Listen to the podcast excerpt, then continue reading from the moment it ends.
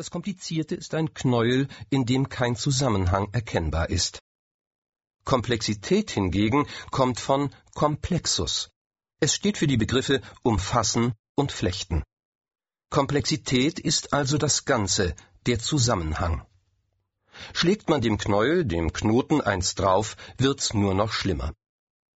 Kompliziert ist alles, womit wir uns nicht auseinandersetzen, was wir noch nicht begriffen haben. Komplexität hingegen ist, wenn wir einen Zusammenhang finden, das System dahinter verstehen lernen wollen. Selbst wenn man den Zusammenhang verstanden hat, ist die Sache noch nicht zu Ende. Komplexität ist, wie gesagt, wenn immer noch was nachkommt. Zwei kluge Leute haben das auf einen schönen Punkt gebracht. Der eine, Albert Einstein, war dafür, die Dinge so einfach wie möglich zu machen, aber nicht einfacher. Der österreichische Physiker und Kybernetiker Heinz von Förster ergänzte sinngemäß jeder Versuch, die Komplexität zu reduzieren, erhöht die Komplexität an einem anderen Ort. Man müsse, fügte er später hinzu, schon ziemlich doof und arrogant sein, um zu glauben, man könne die Dinge an sich in den Griff kriegen, also die Komplexität beherrschen.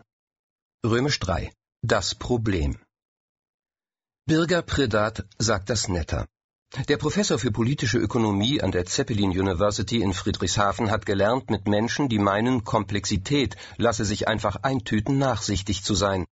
Sie haben es nicht anders gelernt, sagt er. Komplexität ist ihm das, was sie ist. Die Grundlage für unendliche Varianten und Möglichkeiten, eine nie versiegende Quelle für Alternativen und jeweils neue Lösungen. Komplexität ist das Spiel mit dem Unbekannten, das immer eine Dimension mehr bietet, als wir uns vorstellen können, als wir wissen. Komplexität bedeutet eigentlich nichts anderes als es gibt immer eine Überraschung. Das muss nicht schlecht sein, im Gegenteil. Das Problem ist nur, dass uns jahrhundertelang genau das Gegenteil eingebläut wurde. Das naturwissenschaftliche Weltbild, das mit Denkern wie René Descartes ab dem 17. Jahrhundert zur wichtigsten Vorlage des Alles ist lösbar Menschen wurde, beherrscht uns so sehr, dass wir verlernt haben, uns zu bewegen. Dabei hat Priddert natürlich nichts gegen Naturwissenschaft an sich. Was ihn stört, ist das große Missverständnis, das Menschen um sie geschaffen haben, dass es nämlich so etwas wie Patentlösungen, Weltformeln, einzige Wahrheiten gibt.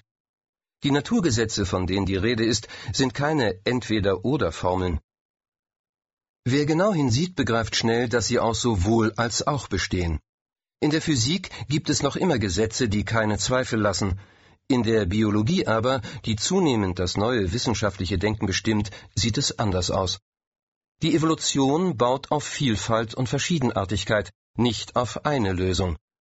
Dieser Erkenntnissprung ist 150 Jahre nach Charles Darwins Entdeckungen noch nicht in der Welt des Alltagsdenkens angekommen. In der Welt der Evolution, die die Biologie beschreibt, ist Komplexität eine Chance. Ein unendlicher Nährboden, der Alternativen aufwirft, wo bis dahin vom goldenen einzigen Weg die Rede war. Das komplexe System ist also unser Freund. Im Industriezeitalter war das anders.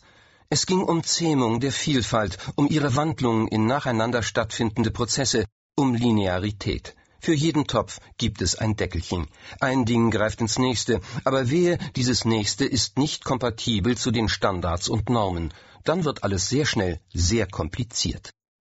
In so einer Situation, sagt der politische Ökonom Birger Priddert, seien Leute, die behaupten, sie könnten mit einer Methode alles in den Griff kriegen, eigentlich Spinner. Wirtschaft lebt von Mehrdeutigkeit, von mehr als einem Problem und mehr als einer Lösung. Wir erleben heute, dass Kunden gnadenlos die Marken wechseln und immer wählerischer werden. Wir erleben in jedem Unternehmen, dass es keine Nummer sicher mehr gibt. Warum sollte eine theoretische Regel das ändern? Eine gute Frage. Viele der Regeln und Konzepte sorgen damit für das Gegenteil dessen, was sie bewirken sollen. Die scheinbare Lösung wird zum echten Problem. Dabei gibt es immer auch andere Wege, und genau das müssen wir lernen. So empfiehlt der Professor vom Bodensee seinen zuweilen verdutzten Studenten wie auch interessierten Managern gern folgende Regel. Wenn Sie ein Problem nicht lösen können, nehmen Sie doch ein neues. Römisch 4. Die Angst vor dem Nichts. Na ja, sagen jetzt manche, derlei kann man sich eben nur als weltfremder Akademiker leisten. Die Wahrheit ist doch viel komplizierter. Da kann man ein Problem nicht einfach durch ein anderes ersetzen. In einer Welt, die immer vielschichtiger, undurchschaubarer wird, in der die Kunden jeden Tag etwas anderes wollen, da nützen solche Sprüche doch nichts, heißt es. Ist es so? Die meisten Menschen hatten schon immer Schiss vor dem Chaos. Die Lateiner nannten den Zustand, der sich dadurch manifestiert, horror vacui, auf Deutsch die Angst vor dem Nichts. Das ist eine ziemlich interessante Definition. Denn wo Überforderung durch Komplexität herrscht, ist im Grunde nicht nichts, sondern eben zu viel. Wir sehen, die Angst vor dem Nichts ist eigentlich die Angst vor der Menge, vor dem Unüberschaubaren, die Angst davor, wählen zu müssen. Anders gesagt, den Wald vor lauter Bäumen nicht zu sehen. Die Quantität, das Komplizierte verdeckt die Qualität, die Komplexität, aus der sich immer etwas machen lässt. Warum lassen wir uns täuschen? Gehirnforscher haben längst herausgefunden, dass das zentrale Denkorgan unserer Spezies eher lineares, analoges Denken bevorzugt, also das Vorgehen Schritt für Schritt. Wir nehmen Ausschnitte der Welt wahr, nicht die Welt an sich. Wir sehen Bäume, nicht den Wald. Von komplexen Systemen sehen wir das, was wir für die Auseinandersetzung brauchen. Menschen haben nie etwas anderes getan, als sich durch Anpassung an ihre Umwelt, also die Komplexität der Welt, einen Teil dieser Welt nutz- und begreifbar zu machen. Sie haben das immer Schritt für Schritt getan. Aber der nächste Schritt kann in eine ganz andere Richtung steuern. Es gibt immer Alternativen. Das aber weiß noch nicht jeder. Römisch 5. Die Einfältigen. Wer komplex denkt, sieht das Ganze, den Zusammenhang. Nun ist das ein wenig anstrengend.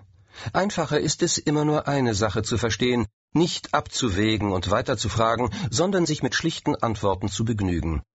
Früher sprach man, wenn von jemandem die Rede war, der mit einem schlichten Gemüt ausgestattet war, von einem Einfallspinsel oder einem Simpel. Diese Menschen wurden mal bedauert, oft belächelt, aber nur ganz selten wurden sie als Vorbilder hingestellt. Da hat sich durchaus was getan. Mehr als eine Million Menschen in Deutschland und zwei Millionen weltweit haben seit seinem Erscheinen vor fünf Jahren ein Buch gekauft, das man als Neues Testament der Schlichtheit bezeichnen kann. Geschrieben haben es Werner Tiki Küstenmacher und Lothar W. Seiwert, ein evangelischer Pfarrer und Autor der eine, ein Zeitmanagement-Experte der andere. Der Titel des Buches ist Programm Simplify Your Life, vereinfache dein Leben. Es hat nur ein Ziel, das Leben vom Komplizierten zu entrümpeln. Endlich werden keine Fragen mehr gestellt, sondern Antworten gegeben.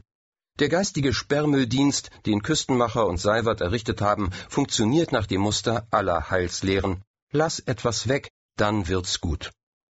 Die Marschrichtung dieser Lehre führt, so schreiben die Autoren, von außen nach innen. Auch das ist ein untrügliches Zeichen für die Absicht, die hinter der Vereinfachungslehre steckt. Nichts wie weg aus einer Umwelt, die wir nicht mehr begreifen können, auf nach innen, was immer wir dort vorfinden. Im Fall von Simplify Your Life verläuft dieser gerade Weg der sieben Stufen der Lebenspyramide so. Stufe 1. Vereinfachen Sie Ihre Sachen. Stufe 2. Vereinfachen Sie Ihre Finanzen. Stufe 3. Vereinfachen Sie Ihre Zeit. Stufe 4. Vereinfachen Sie Ihre Gesundheit. Stufe 5. Vereinfachen Sie Ihre Beziehungen. Stufe 6. Vereinfachen Sie Ihre Partnerschaft. Stufe 7. Vereinfachen Sie sich selbst. Vereinfachen Sie sich selbst, welch ein herrlicher Satz. Er lässt erahnen, wohin die Reise geht, nachdem sie so konsequent von außen nach innen verlief. Wer dort feststellt, dass er sich selbst zu kompliziert ist, kann sich immer noch die Kugel geben, das ist nur konsequent, die Ultima Ratio des Reduktionsprogramms. Wer meint, das sei eine bösartige Unterstellung, kennt vielleicht die bislang letzten Aktualisierungen der Autoren nicht. Angespornt vom großen Erfolg ihres Werkes fügten sie der Simpelpyramide die Stufe 8 hinzu. Der dazugehörende Lehrsatz lautet Denken Sie über Ihr eigenes Leben hinaus. Dies ist der einzige Teil des Werkes, in dem die Autoren das Jenseitige ihres Schaffens offen ansprechen. Mittlerweile hat sich rund um das Buch eine Vereinfachungsindustrie entwickelt. Seminare, Vorträge, Websites und ein buntes Angebot an Vereinfachungswerkzeugen ergänzt die Simpellehre. Einfacher arbeiten? Mehr Informationen gibt es bei